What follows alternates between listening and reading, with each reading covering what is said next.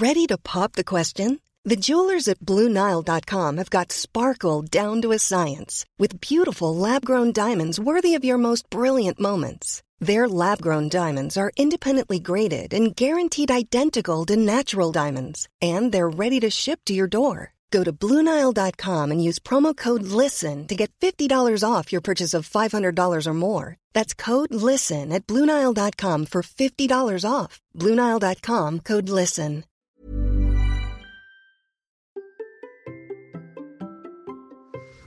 Le biohacking va-t-il nous aider à devenir de meilleurs sportifs et mieux vieillir? C'est ce dont nous avons discuté avec le docteur Denis. Allez, c'est parti Bonjour, bonjour mes champions et mes champions, c'est Bertrand, bienvenue dans Kilomètre 42, le podcast dans lequel nous parlons tous les mercredis de course à pied, mais surtout de mouvement et d'un mode de vie plus sain pour lutter contre la sédentarité, bouger et prendre confiance en nous. Si vous me découvrez ou découvrez le podcast, il y a quelques années, j'étais un gros hamster obèse de plus de 105 kilos. Après un équilibrage alimentaire à la reprise du sport, j'ai perdu 27 kilos et je me suis lancé dans le défi de courir un marathon. Je vous ai raconté tout ça dans la première saison du podcast. Maintenant, mon ambition est de devenir champion du monde de mon monde et de vous aider à en faire de même en vous lançant vos propres défis. Toutes les semaines, je partage mon expérience, des conseils, des rencontres avec des personnes qui nous donnent des idées pour bouger, nous aident à progresser et devenir ces champions, championnes du monde de notre monde. Et si vous voulez des conseils complémentaires, j'ai créé sur mon site une page bonus. C'est là que je range des documents gratuits comme des e-books pour vous aider à devenir champion du monde, championne du monde de votre monde, ou encore mes recettes de cuisine. C'est gratuit à l'adresse suivante, bertrandsoulier.com slash bonus. Et bien sûr, je mets le lien dans les notes de l'épisode. Je vous parie que vous allez entendre de plus en plus parler du concept de biohacking, car en fait il est déjà très présent par les astuces que l'on trouve sur internet, l'utilisation de compléments alimentaires, les fameux trackers aussi d'activité, de sucre ou de plein de d'éléments de notre corps. Et si vous avez déjà entendu parler de Tim Ferriss, de ses livres, de ses vidéos, de son podcast, bah vous êtes déjà un petit peu familier de ce concept dont le principe consiste à optimiser ses capacités physiques et mentales, à améliorer sa qualité de vie, à prolonger sa longévité en optimisant sa propre génétique et son cerveau. Le docteur Denis a écrit le premier ouvrage français d'introduction sur le sujet. Ensemble, nous avons parlé de cette optimisation et de ce qu'elle recouvre dans notre vie quotidienne et notre vie sportive. Nous avons parlé épigénétique, vieillissement cellulaire, bien-être mental, sommeil, douche froide, jeûne, sucre, cohérence cardiaque.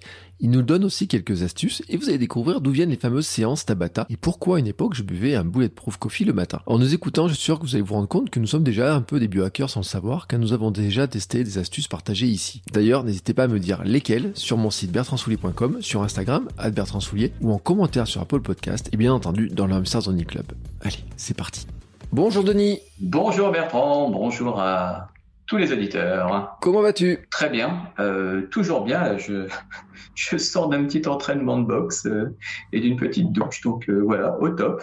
Ah, écoute, toi tu fais de la boxe, moi je reviens à l'entraînement de running, et je te, je te le dis, hein, mais ça va qu'on est en Skype, j'ai pas pris ma douche, j'arrive tout dégoulinant comme ça, etc. et tu sais pourquoi? Et en fait, j'ai un gros doute, j'ai un gros doute, et je vais commencer directement par ça, on va, on fera les présentations après. mais tu sais, j'ai toujours le gros doute de me dire, est-ce que, à quel moment faut que je prenne ma douche? Pour l'optimiser par rapport à mon corps, ma récupération, pour ce qui est bien, pour est-ce qu'il vaut mieux que je transpire encore un peu plus pour que mes muscles ils se remettent bien? Est-ce qu'il vaudrait mieux que j'aille prendre tout de suite une douche froide? Est-ce qu'il faudrait que je me trempe dans un lac gelé euh, façon Wim Hof, tu vois? Alors je vais, te, je vais te le dire directement. Qu'est-ce que t'en penses? Non, moi je pense qu'il n'y a pas de règle, il n'y a pas de règle définie.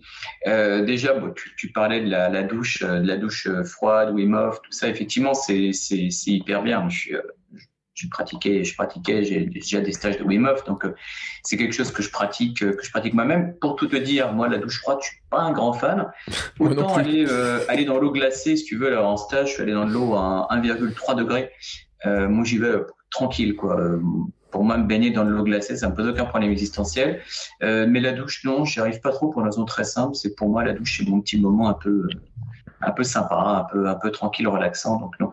Alors oui, donc pour, pour répondre à ta question, il n'y a pas vraiment, il n'y a pas vraiment de règles définies. En fait, ce qui est sûr, c'est qu'on sait très bien que la douche froide, c'est une bonne chose, ça permet de, de réactiver le métabolisme, donc ça c'est absolument parfait. À partir du moment où tu as déjà bien transpiré pendant toute ta course, c'est pas le fait de rester dans ta transpiration euh, qui va euh, beaucoup beaucoup euh, jouer. Alors on sait très bien que le métabolisme continue encore à, à, travailler une fois que l'effort est terminé. Euh, mais à ma connaissance, il n'y a pas d'études précises sur quand est-ce qu'il faut prendre la douche et à quelle température, parce que si tu veux, le problème de la douche euh, froide, déjà, il faut arriver à la, à la supporter. Euh, et puis aussi, il faut pas non plus que ce soit euh, désagréable. C'est toujours la même chose. Moi, j'ai une règle extrêmement simple, que ce soit la douche froide ou n'importe quelle chose dont on pourrait parler.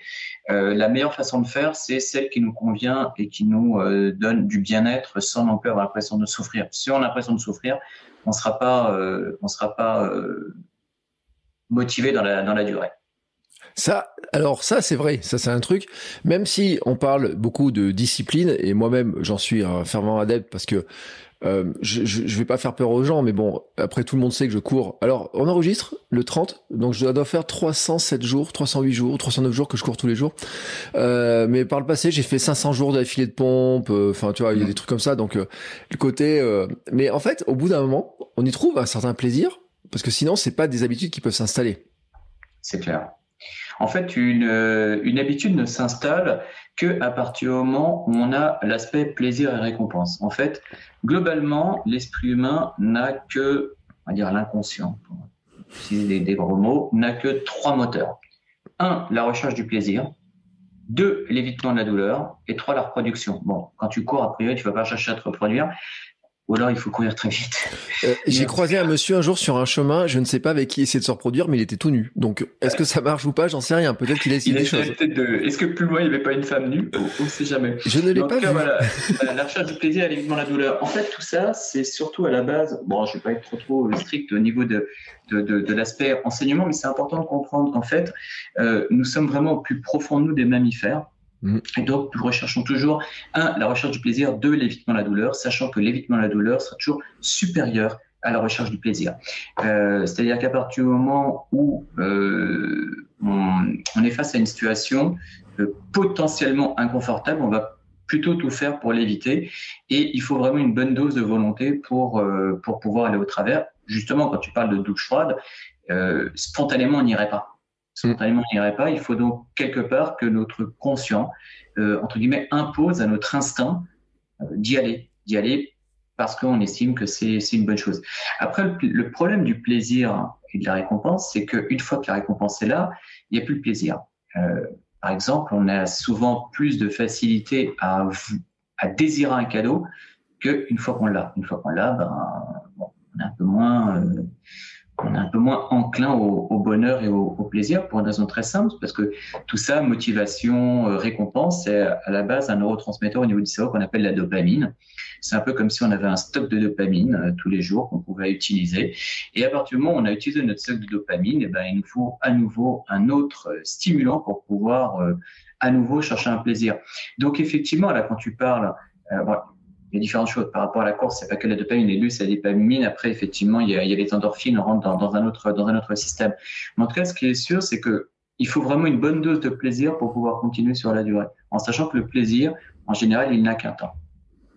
Oui, et, mais c'est vrai, mais en plus, tu vois, dans la course à pied, il y a un truc qui est très vrai, c'est que tous ceux qui ont couru un marathon, qui l'attendaient pendant des mois et des mois de courir leur marathon, une fois qu'ils ils le courent avec plaisir, mais une fois qu'ils l'ont couru, en fait, ils ont plus envie de, de, même de s'entraîner. Et après, on a le blues du marathonien, la baisse. Tu t'arrêtes de courir, t'as plus d'endorphine, donc t'es plus dopé à, la drogue, etc. Donc c'est c'est des vrais phénomènes qui existent, euh, dont on va bien sûr parler, mais on n'a pas fait les présentations en fait. Moi tu vois j'ai attaqué euh, mes billes en tête en fait. Et mais j'aime bien attaquer billes en tête parce que tu sais moi quand il y a une course j'entends le coup de le coup de pistolet au début d'un cross. Moi je pars billes à fond et ensuite je commence à réfléchir un peu aux choses. Alors on va quand même euh, faire les présentations. Je vais te laisser te dire en quelques mots qui tu es Ok, donc euh, Denis Coster, ça c'est mon, mon, nom. Mon nom, un de mes noms d'auteur, c'est Docteur Denis. En fait, donc mon métier principal, enfin mon vrai métier, hein, c'est médecin anesthésiste réanimateur. Je suis médecin anesthésiste réanimateur et en fait, au cours de mes études, au cours de ma vie professionnelle, je me suis beaucoup intéressé au lien entre le corps et l'esprit parce que finalement, la médecine euh, que je pratique que, je pratique encore hein, mmh. d'ailleurs, mais qu'on m'a apprise euh, finalement était excellente pour la maladie, pas forcément beaucoup pour la santé. Surtout que la santé, c'est pas que le corps, c'est le corps et l'esprit. Donc ça m'a conduit à m'intéresser à des techniques euh, corps-esprit, techniques mentales hein, comme euh, l'hypnose. Hein. Je suis instructeur en, en hypnose à la National Guild of Hypnotists. Je suis également coach en santé. Donc ça, c'est pour tout l'aspect mental. Mmh. Pour tout l'aspect physique, j'ai également deux diplômes universitaires de médecine anti-âge et prévention du vieillissement. Euh, donc, ça m'a vraiment conduit à m'intéresser à l'optimisation de l'esprit par le corps, l'optimisation du corps par, euh, par l'esprit. J'ai aussi plusieurs enfin publié plusieurs euh, de méthodes corps-esprit euh, sur l'addiction au sucre, sur la du tabac, sur la douleur chronique, sur les acouphènes, sur l'amincissement. Enfin, j'ai fait pas mal de, pas mal de choses et j'ai écrit le premier livre français sur euh, le biohacking. Donc, le biohacking, c'est, on va dire, l'étape d'après dans toutes mes recherches. L'idée n'étant donc plus de passer du pathologique à la normalité, l'idée n'est même plus de rester du normal à la prévention santé. L'idée est donc d'aller au-delà, d'aller chercher l'optimisation des capacités physiques et mentales, comment optimiser notre corps et notre esprit par des moyens naturels. Ça peut être le sport, on va certainement y revenir, mais ça peut être des moyens également biotechnologiques. Euh. Ça, c'est quelque chose dont éventuellement on en parlera, mais c'est euh, pas forcément de pratique courante. Mais en tout cas, voilà, l'idée, c'est pas comme du transhumanisme, on va chercher à modifier l'être humain. Hein. Euh, l'idée, ça va être d'optimiser. Tu vois, par exemple, une optimisation, ça va être de faire en sorte que tu cours le mieux avec tes capacités physiques d'être humain. Mm. Alors que le transhumanisme, ce serait par exemple te mettre des prothèses au niveau des genoux ou un exosquelette pour que tu cours encore plus vite. Euh, voilà, moi j'en suis pas dans, je suis pas là-dedans. Moi, ce qui m'intéresse, c'est optimiser la biologie des personnes. Euh, alors, euh, tu sais, je te l'ai dit juste avant qu'on enregistre. Moi, j'ai un concept, une idée qu'on avait, qu'on défend un peu, c'est devenir un vieillard, un galopant, bondissant, etc. Mm. Alors vieillard ou vieillarde, je sais pas comment le dire, mais en tout cas, bon. Vioc de, de, bons petits vieux, mais qui bougent, tu vois, l'histoire. Et en fait, euh, quand j'ai lu euh, le début de ton, ton, introduction de ton, ton livre, euh, tu parles en fait des potentiels de d'optimisation, parce qu'on va dire ça hein, finalement, couvre le biohacking. Mm-hmm. Justement, pour devenir des, des petits vieux bon, bondissants et, et galopants. Oui, en fait, l'idée c'est de comprendre que on a une génétique, on a une, des prédispositions génétiques, hein, c'est-à-dire qu'il y a des gens qui sont plutôt prédisposés à courir vite, d'autres sont plutôt prédisposés à, courir longtemps. Ben, on, voit par exemple que euh, voilà, les, les sprinteurs nord-américains sont très forts sur le sprint, mais par exemple les Éthiopiens euh, vont être très très bons sur, euh, sur l'endurance. Hein. donc voilà, chaque, chaque personne a des capacités physiques génétique, on va dire. Mais en même temps, nous ne sommes pas esclaves de notre génétique, c'est-à-dire qu'il y a ce qu'on appelle l'épigénétique, c'est-à-dire que par notre environnement, par notre mode de vie, on peut moduler l'expression de certains gènes. Ça veut dire qu'on peut très bien avoir, n'importe quoi, euh, le gène du cancer, voilà, mm. un gène du cancer, mais à partir du moment où on a une vie saine, qu'on fume pas, qu'on boit pas, euh, qu'on mange équilibré, euh, qu'on dort bien, etc., on va pas exprimer ce gène. À l'inverse, on peut très bien avoir, ne pas avoir de gène du cancer, puis avoir une vie complètement dissolu, on boit, on fume, on mange n'importe quoi, eh ben on va pouvoir provoquer un cancer parce que justement il y a une modification de l'expression des gènes. Donc ça veut dire que d'ailleurs c'est exactement comme tu l'as dit euh, tout à l'heure, c'est-à-dire que finalement peut-être que génétiquement parlant tu n'es pas un, tu n'es pas forcément un coureur. Voilà, mais pour une raison X, Y, Z dans ta vie, tu t'es mis à courir, à y prendre du plaisir et finalement à développer des capacités par l'entraînement, alors que peut-être que c'était pas spécialement ta génétique. Donc ça montre qu'il faut pas être esclave de notre génétique, qu'on a des moyens euh, de finalement non pas corriger notre génétique, mais en tout cas corriger l'expression de notre génétique. Euh, tu as quand même utilisé un mot qui s'appelle épigénétique. Alors, on va juste le dire en quelques euh, secondes, parce que je pense qu'on peut en faire des, des, tonnes dessus. C'est juste, juste pour préciser aux gens là qui viennent de s'arrêter de courir et qui disent, attends, il a dit quoi? Épigénétique, c'est quoi? Voilà, en fait, l'épigénétique, hein, j'en ai un peu parlé sans en parler. En fait, l'épigénétique, c'est une science, hein, c'est, on va dire, la génétique 2.0.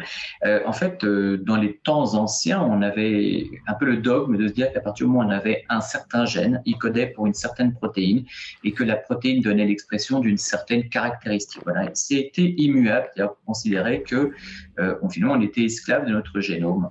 Euh, or, on a constaté que finalement, des caractères que l'on appelle acquis, hein, c'est-à-dire que des mm. choses que l'on pouvait vivre au cours de notre vie, pouvaient influencer notre génétique, pouvaient finalement même modifier l'expression de nos propres gènes, voire même de l'expression des gènes de nos enfants, voire de nos petits-enfants. Euh, il y a des expériences, par exemple, qui ont été euh, montrées chez des survivants de, la Shoah ou bien des, personnes qui ont survécu au, au génocide Khmer Rouge. leurs enfants et leurs petits-enfants avaient des traces, on va dire, euh, dans leur ADN qui provenaient, je dirais, des traumatismes vécus par leurs aïeux. Donc ça montre bien que finalement ce que l'on vit peut influencer notre génétique et cette influence de l'environnement euh, sur notre génétique, c'est ce qu'on appelle l'épigénétique. on, peut s'en défaire de, de cette histoire-là de, enfin, tu m'as dit un petit peu oui tout à l'heure, mais euh, par exemple, on a des aïeux qui ont vécu un truc euh, traumatisant, qui est transmis en nous, et on peut s'en défaire? J'adore ta question parce que justement c'est bien ça la magie de la chose, c'est-à-dire que oui effectivement on peut s'en défaire. Alors euh, ça, a été montré sur sur différents sur différents marqueurs. Le, marqueur peut-être qui a été le plus étudié, c'est ce qu'on appelle les télomères. En fait, notre ADN est regroupé au sein de nos cellules en petits paquets. Mm. Ces petits paquets s'appellent des euh, chromosomes. C'est très connu, on a 23 paires de chromosomes, 23 euh, chromosomes qui viennent de la mère, 23 chromosomes qui viennent du père, et ces fameux 46 euh, chromosomes font l'être que nous sommes, à la fois 50% maman, 50% papa. Et en fait, au bout de ces, de ces chromosomes, il y a une petite zone que l'on appelle les télomères. Et en fait, plus les cellules se divisent, plus les télomères ont tendance à se raccourcir. Et plus les télomères se raccourcissent, plus la cellule vieillit, on va dire, en gros. Hein. Donc, ça signifie que plus on a les télomères courts, plus on est vieux, en gros, hein, pour, pour, pour simplifier. Eh bien, ce qui est assez incroyable, c'est de constater que le stress, le stress raccourcit les télomères. Alors, ça veut dire que le stress, du moins, raccourcit euh, les télomères, qui sont un marqueur de l'âge. Alors, c'est peut-être un peu un raccourci de dire que le stress fait vieillir plus vite, mais en tout cas, c'est ce qui semble être le cas. Euh, il y a à peu près huit marqueurs du vieillissement. J'avais fait une étude là-dessus. Il y a à peu près huit marqueurs du vieillissement, et il y en a au moins trois qui ont été euh, prouvés comme étant influencés par le stress. Donc, on sait très bien que le stress a tendance à accélérer le vieillissement. Mais ce qui est super, c'est que les techniques anti-stress, que ce soit euh, la méditation, hein, surtout la méditation de gratitude, euh, mais également euh, le yoga ou le, tai chi ou le qigong ou même les psychothérapies, ont montré qu'elles étaient capables de rallonger les télomères. Alors, c'est-à-dire que la méditation peut rallonger l'espérance de vie? C'est difficile d'être aussi strict. En tout cas, ce qui est sûr, c'est que la méditation permet de rallonger les télomères, qui sont donc un marqueur du vieillissement cellulaire. Euh, moi, quand tu me parles de méditation, je pense tout de suite à Mathieu Ricard, que j'ai appris là il y a pas longtemps, et j'étais surpris de savoir qu'il était aussi vieux, finalement, mmh. parce qu'il fait plus jeune que ce qu'il est, et euh, j'ai et c'est euh, réputé. Il était surnommé comme étant l'homme le plus heureux du monde.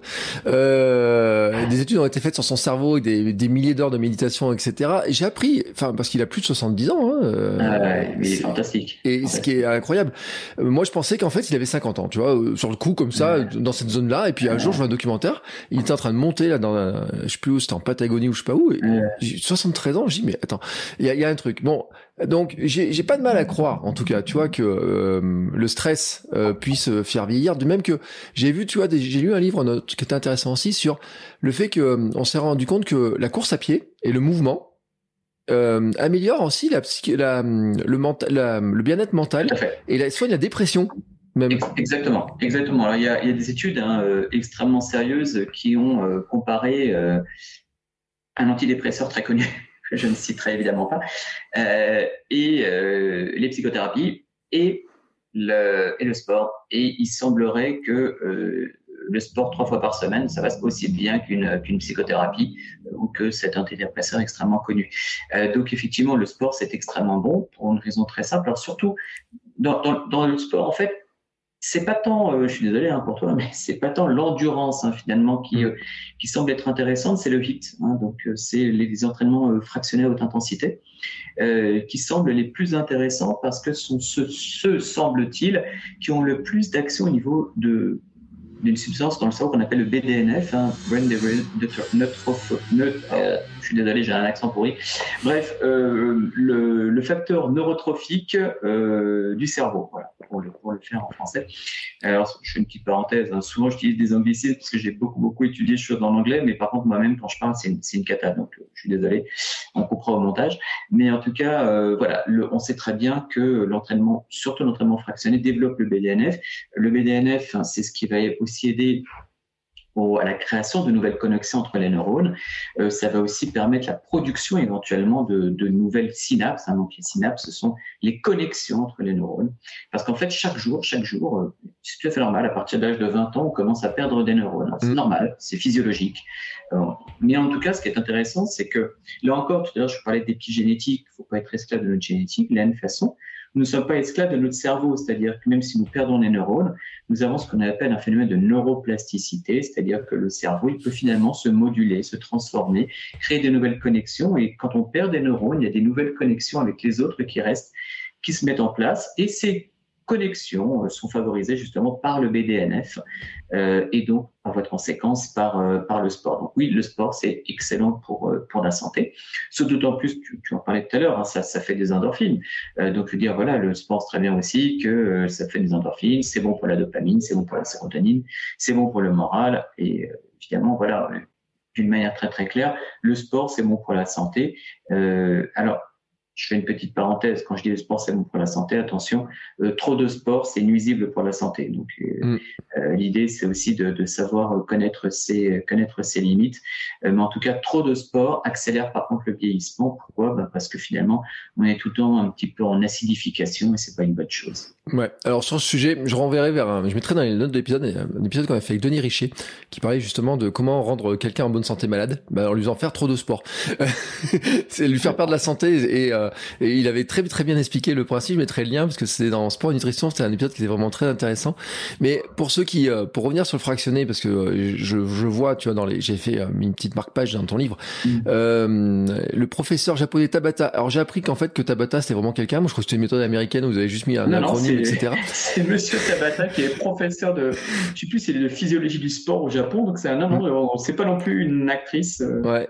Et Monsieur Tabata donc, donc a, a mis en place les cycles de d'exercice 20 secondes euh, avec du repos et puis euh, le faire. Et en fait, ce qui est intéressant, c'est que ce que tu dis dans ton livre, c'est que en 4 minutes seulement par jour, ça dope le métabolisme. Donc il y a même pas besoin de faire une heure de hit devant une vidéo YouTube dans son salon et ne plus en pouvoir. En fait, euh, on peut en faire beaucoup moins.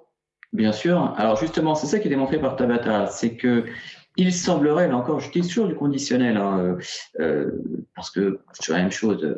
Je, quand je dis quelque chose, c'est toujours parce que j'ai des études scientifiques derrière, mais en même temps, parfois, les études, elles se contredisent. Donc, c'est pour ça que je j'ai le, le, le, conditionnel. Donc, il semblerait effectivement que 4 minutes de Tabata, euh, ça puisse être l'équivalent de deux heures de sport.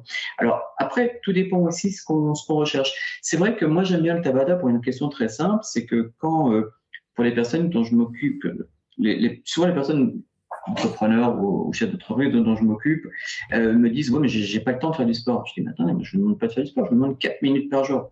Qu'est-ce qui n'a pas 4 minutes? Je veux dire c'est no way quoi. C'est tous les gens qui fument, les gens qui fument qui disent ont pas 4 minutes, ça me fait rigoler.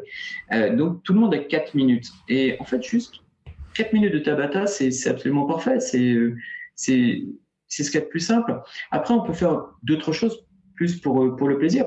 voilà, moi, je, il y a quelques temps, euh, pour la petite histoire, moi, j'aime beaucoup les, vidéos, enfin les, séries qui sont sur les plateformes euh, que je ne citerai pas.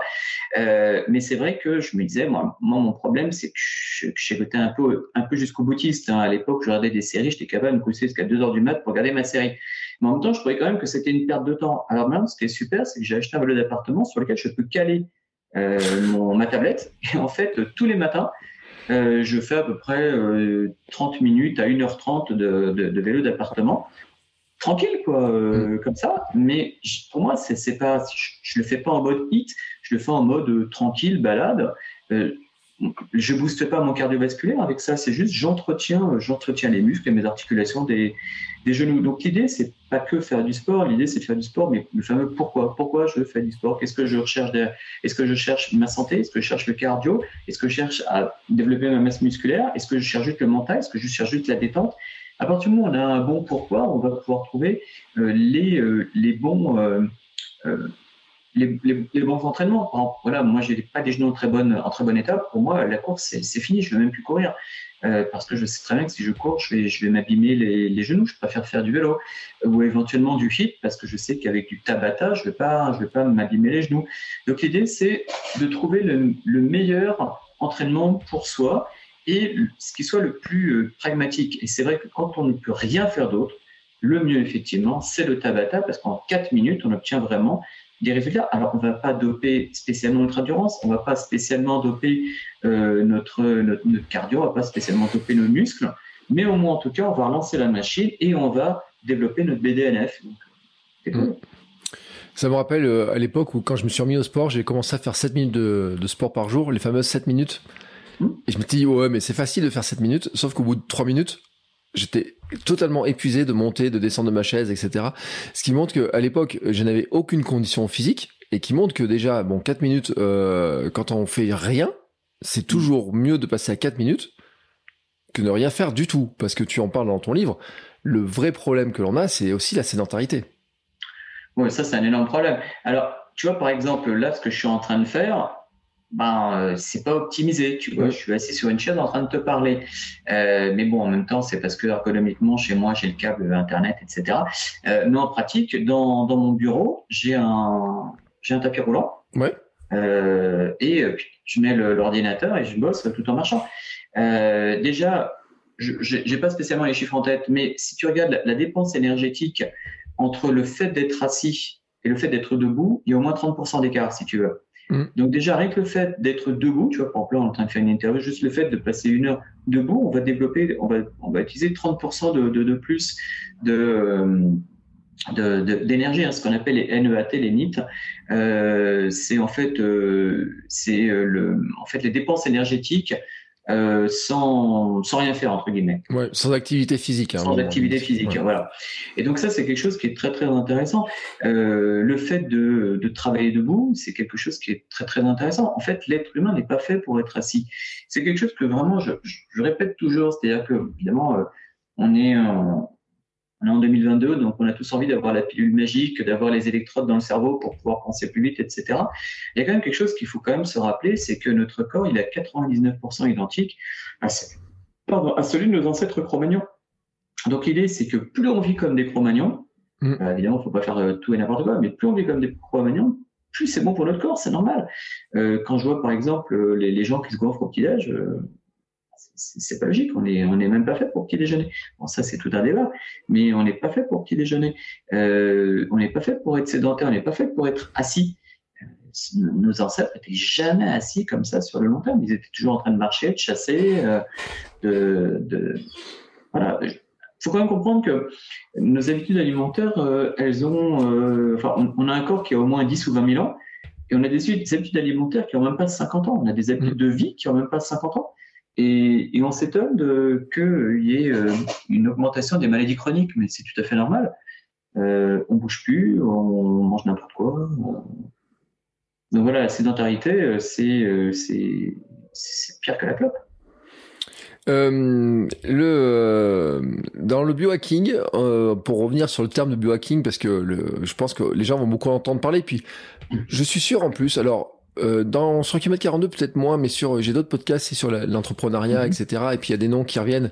Et moi, je pense toujours à, tout de suite à Tim Ferriss parce que ah bah oui, qui est euh, l'homme qui expérimente tellement de trucs sur son corps tellement de choses, mais y compris des choses qui, euh, des champignons magiques et compagnie, qui a fait tout un tas de choses, mais qui est vraiment dans l'optimisation du corps. Rappelons que, alors Tim Ferriss, pour ceux qui connaissent pas, c'est la semaine de 4 heures, qui avait mm. fait aussi sur, euh, il avait fait des programmes aussi autour de sport, etc. et tout. Il a fait beaucoup de choses autour de, autour de ça et sur l'optimisation, la productivité, sur mm. énormément de choses.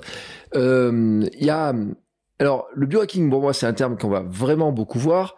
Euh, j'ai envie de dire, je sais pas s'il vient de la Silicon Valley, mais je me demande s'il est pas un petit peu comme le yoga, la méditation euh, et des choses comme ça. C'est-à-dire, c'est un petit peu des des espèces de, de, de, concepts qui nous arrivent un petit peu pour optimiser. Et attention, question très provocatrice et volontairement provocatrice. J'adore ça? C'est, est-ce que c'est pas une invention du capitalisme pour qu'on dorme moins, qu'on travaille plus? Alors, Ok, on va commencer par ça parce que ça, j'adore cette question. Alors, vois-tu, ce qui est assez super. Donc, bon, pour la petite histoire, effectivement, le biohacking, ça date d'il y a une dizaine d'années, on va dire. Ça a été, c'est un terme qui a été développé et créé par un entrepreneur américain qui s'appelle Dave Asprey, euh, qui a fait tout un business autour. Hein. Euh, lui, il est beaucoup dans les compléments alimentaires, mm. les régimes, etc. Et ensuite, ça s'est développé effectivement dans l'idée de développer toujours les capacités physiques et mentales et de produire plus, produire plus, produire plus, produire plus. Euh, je fais une petite parenthèse, effectivement, maintenant Tim Ferriss, qui est lui aussi dans l'optimisation, maintenant il est à fond dans le biohacking, ce qui est tout à fait logique. Alors, ta question qui est provocatrice, j'aime beaucoup pour une raison très simple, c'est que, bon, pour l'instant, euh, le terrain est relativement vierge en France, parce que je crois que j'ai été quasi un des premiers à parler du biohacking en France. En tout cas, j'ai écrit le premier livre en français sur le biohacking. Ce qui est très intéressant, d'ailleurs, j'en discutais avec euh, le staff de Biohacker Magazine. Je, je travaille aussi avec le, le magazine Biohacker Magazine, outre-Atlantique. Et ce qui est intéressant, c'est qu'on avait discuté justement de ça et je lui avais dit que la vision du biohacking à la mode euh, French way, parce que nous, on a quand même euh, notre art de vivre à la française, mm. et on va certainement pas le laisser tomber. C'est-à-dire que si je dis à un Français, je t'enseigne le biohacking pour être plus productif et pour euh, faire vraiment beaucoup plus et produire beaucoup plus, le Français va me dire, attends, dans tes rêves. L'idée, c'est pas ça. C'est-à-dire que si effectivement on considère le biohacking comme étant produire plus, produire plus, produire plus, qui est finalement la vision américaine, nous, en France, ça va pas forcément nous parler. Donc moi, je considère plutôt que le biohacking, c'est pas tant l'efficacité qui m'intéresse, c'est l'efficience. L'efficience, c'est dire quoi? C'est l'efficacité, mais optimisée, c'est-à-dire produire plus, mais en s'emmerdant moins, en fait. Mm. Désolé, d'avoir utilisé un gros mais c'est vraiment ça. C'est-à-dire que l'idée, personnellement, si je veux optimiser mes capacités, c'est pour avoir plus de temps pour passer du temps avec ma famille, plus de temps pour pouvoir faire du sport. Tu vois, par exemple, ne serait-ce que quand je te dis, moi le matin, finalement, je me réveille tous les jours entre 5 et 6 et je me fais une demi-heure à une heure et demie de vélo en train de regarder ma série euh, sur. Euh, bah, pour moi, ça, c'est de l'optimisation, ça. Hmm. je dis pas que c'est du biohacking, mais c'est de l'optimisation. C'est-à-dire que je perds pas mon temps, je fais un truc qui me fait plaisir, en plus, je fais quelque chose qui est utile pour ma santé. Euh, donc, l'idée, c'est pas forcément produire pour produire, pour répondre à ta question que, que, que je trouve tout à fait pertinente.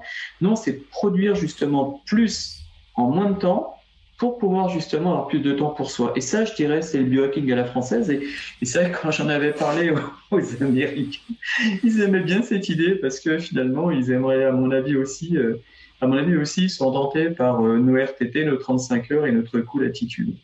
Ouais, bah, eux qui sont en train de, de succomber euh, sous le, les termes comme hustle et compagnie, de dire qu'il faut toujours en faire.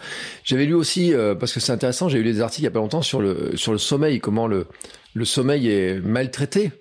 Et, mm. euh, et en même temps, je lis un livre sur le sommeil. Et tu toi, tu peux le voir parce que c'est le livre, c'est pourquoi nous dormons, qui est fabuleux ce livre et qui explique à quel point le sommeil est un médicament extraordinaire et à quel point on en a besoin.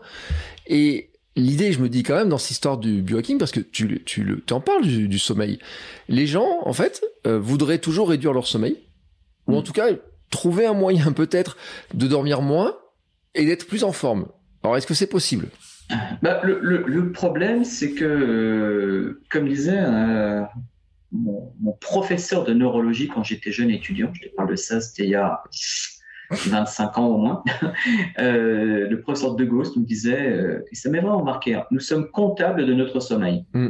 Ça veut dire un truc très simple, c'est que si tu es fait pour dormir 8 heures, et eh ben si tu n'as pas tes 8 heures, ton organisme il te le fera payer d'une manière ou d'une autre, parce que tu es comptable de ton sommeil. C'est vrai qu'il y a des petits dormeurs, il y a des gros dormeurs. On considère que d'une manière un peu euh, abrupt, il faut dormir 7h30 par, euh, par nuit. Il y en a certains qui sont très bien en faisant moins, certains qui sont très bien en faisant plus, mais on considère que 7h30, c'est le, le bon, euh, le bon timing. En tout cas, ce qui est sûr, c'est que le sommeil, c'est le meilleur médicament qui, qui soit. Euh, il y a le sommeil profond et le sommeil paradoxal. Il y en a un qui va plutôt réparer l'esprit, l'autre qui va plutôt réparer le, le, corps. En tout cas, nous avons besoin de notre sommeil, nous avons besoin de notre sommeil pour intégrer les informations, nous avons besoin de notre sommeil pour, pour cicatriser, pour, pour digérer, pour réparer pour l'anabolisme cellulaire, pour la musculation. Nous avons besoin du, du sommeil, c'est absolument euh, essentiel. Et c'est vrai que le problème, c'est de tomber dans le cercle vicieux de se dire euh, je me couche super tard en regardant des, écrans. Euh, alors pour m'endormir, je vais prendre euh, une benzodiazépine. Et puis euh, hop, pour quand je me réveille, ben évidemment, je suis complètement naze, donc je me prends un café. Et puis comme je suis encore un peu naze à 13 heures, je vais me reprendre un café. Et puis peut-être même un pour finir la journée à 16-17 heures. Tiens, c'est bizarre, je comprends pas pourquoi j'ai du mal à m'endormir. C'est pas grave, je vais me prendre une benzodiazépine et ça ira mieux. Et c'est parti pour un tour. Et voilà. Et c'est comme ça qu'on rentre dans un cercle vicieux où à la fois on, utilise, c'est-à-dire qu'au lieu de rouler à la même vitesse, eh ben on, alterne le frein, l'accélérateur, le frein, mmh. l'accélérateur. On se dit mais c'est bizarre, euh, pourquoi j'avance pas quoi? Ouais, et euh, ça, ça vaudrait le coup de faire un jour, euh, je ferai un épisode sur la caféine parce que qui est un perturbateur ah du corps et du sommeil qui est, qui est, énorme et qui les gens se rendent pas compte, c'est qu'il faut des heures et des heures pour qu'il ah s'élimine de, de l'organisme. Ah, oui, oui. La, la demi-vie la demi-vie de la caféine. Hein. Donc la caféine, la demi-vie, ça veut dire le, temps pour avoir la moitié mm. dans son sang. La demi-vie de la caféine, c'est 4 heures. On considère qu'un produit est totalement éliminé au bout de 5 demi-vies. 4 5, 20. Donc théoriquement, quand tu prends un café, tu n'as plus de caféine au bout de 20 heures. 20 heures. Donc c'est pour ça que, voilà, moi je dis toujours aux personnes, évitez euh, de boire du café après 14 heures. Pourquoi? Parce que déjà, entre 14h et mettons 22h, ça fait, ça fait 8 heures.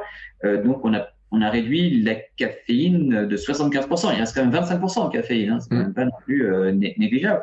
En fait, le problème, c'est quoi? C'est que la caféine empêche la synthèse de l'adénosine. En fait, quand on fait des efforts, que ce soit des efforts physiques ou mentaux, euh, on va produire une substance hein, qui est un dérivé du métabolisme de la cellule qu'on appelle l'adénosine. Et ben l'adénosine, en fait, va conduire au sommeil. L'adénosine, c'est ce qui provoque la fatigue. Quand on se sent fatigué après avoir fait des efforts, c'est parce qu'on est plein d'adénosine. Et en fait, la caféine empêche la synthèse d'adénosine. Donc effectivement, on se sent pas fatigué, mais on se sent pas fatigué parce que ça nous booste. On se sent pas fatigué parce que finalement, on trompe notre corps. Mm. On l'empêche finalement de s'exprimer sa, vraie nature. Alors, ça m'arrive d'en prendre de la caféine, mais moi, quand j'en prends, c'est la caféine le matin avant de faire un gros entraînement de muscu ou, euh, euh, ou, des choses comme ça. Mais voilà, l'idée, c'est d'utiliser la caféine pour ce qu'elle est, à savoir un, dopant euh, physique et mental.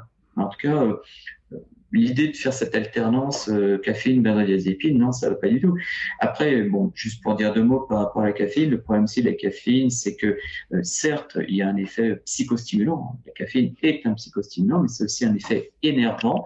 Et d'ailleurs, je donne une petite astuce aux auditeurs, si vous prenez de la caféine, euh, que vous sentez un peu nerveux après, je vous encourage à prendre de la L-théanine, la L-théanine qui est un dérivé du thé, on peut retrouver en magasin, en magasin bio. L'idée, c'est de prendre deux fois plus euh, en milligrammes de L-théanine qu'on a pris de caféine. Si vous prenez 100 mg de caféine, prenez 200 mg de L-théanine. Euh, vous allez garder les effets psychostimulants, mais vous éviterez les effets, euh, je dirais, irritation ou tremblement de la caféine. Mm. Euh, le, euh, le, le premier conseil pour celui qui veut biohacker, euh, parce qu'il y a plusieurs domaines, donc ah, il, y en a plein. Euh, ça serait de commencer par quoi en fait? Alors déjà, juste je reviens un peu à la définition pour que les, les personnes puissent vraiment comprendre dans ce qu'il s'agit. Biohacking, bio la vie, hacking, le, piratage ou bien la prise de contrôle. L'idée donc de prendre le contrôle de notre vie. Tout à l'heure je parlais de la génétique, l'épigénétique et de la neuroplasticité. Donc l'idée, c'est de prendre le contrôle de notre vie en prenant le contrôle de notre biologie. Donc l'idée, c'est aussi de maîtriser notre environnement interne et externe. L'environnement externe, c'est ce que je vais manger, c'est le stress que je subis, c'est l'air que je vais respirer. Mon environnement interne, ça va être euh, mes hormones, mon microbiote, mes émotions. Tout ça, c'est mon environnement interne. À partir du moment où je maîtrise mon environnement interne et externe, je suis susceptible de maîtriser ma biologie et donc plus à même de maîtriser, euh, de maîtriser ma vie. Alors, par quoi commencer? Ça, c'est une excellente question. Moi, je commence toujours par la base, à savoir par le Big Bang. Voilà, la vie est née par le Big Bang. Et euh, le Big Bang, c'est quoi? C'est de l'énergie. Donc, mm. l'idée, c'est de venir à la base. Parce que tout le monde parle d'énergie. Hein. Euh, le, sportif va parler d'énergie, le, le, yogi va parler d'énergie, euh, le pratiquant de karaté va parler d'énergie. Tout le monde parle de, de l'énergie, mais en fait, l'énergie, ça veut tout et rien dire. Euh, l'énergie, c'est euh, quelque chose qui est en nous et qui est au plus profond de notre, de notre cellule. En fait, il faut comprendre que nous sommes vivants parce que nos cellules sont vivantes. Nos cellules sont vivantes parce qu'elles ont de l'énergie. Elles ont de l'énergie parce qu'elles sont capables de produire une molécule qu'on appelle l'ATP, l'adénosine triphosphate. Elles produisent l'adénosine triphosphate parce qu'elles arrivent à, à mélanger euh, finalement au sein de petits organismes cellulaires qu'on appelle les mitochondries. Nos, nos, cellules arrivent à transformer ce que nous mangeons en énergie. Voilà, parce que ça paraît pas évident quand on réfléchit. Pourquoi finalement on mange? Eh ben on mange parce que ça nous permet d'avoir de l'énergie. En fait, tout ce qu'on mange contient du carbone, de l'hydrogène, de l'oxygène et de l'azote pour ce qui est des protéines. Tu prends tout ça, tu mets dans un shaker avec de l'oxygène, tu mélanges, et ben ça, ça produit de l'énergie, ça produit des déchets qui sont le dioxyde de carbone que l'on va expirer et la vapeur d'eau qu'on va expirer. Voilà. Si on, on expire du CO2, si on expire de la vapeur d'eau, c'est parce qu'on est capable de produire de l'énergie. Le CO2 et l'eau que l'on rejette, rejette sont finalement les déchets de notre production d'énergie cellulaire. Donc voilà, première chose à faire, c'est qu'est-ce qui peut permettre à notre corps d'augmenter notre énergie? Et eh ben, il y a des choses extrêmement simples. On en parlait tout à l'heure. Le kit est un très bon moyen de doper nos mitochondries d'augmenter nos, nos, La douche froide, on en parlait également, les douches froides, ou tout ce qui est ce système que l'on va appeler l'hormèse, hein, c'est-à-dire le fait euh, d'exposer notre corps à un stress, va augmenter notre capacité de production d'énergie. Euh, le fait de faire du jeûne aussi, hein, le jeûne intermittent, euh, va, euh, va augmenter notre, notre énergie, tout simplement parce que on va obliger nos cellules finalement à trouver de l'énergie ailleurs.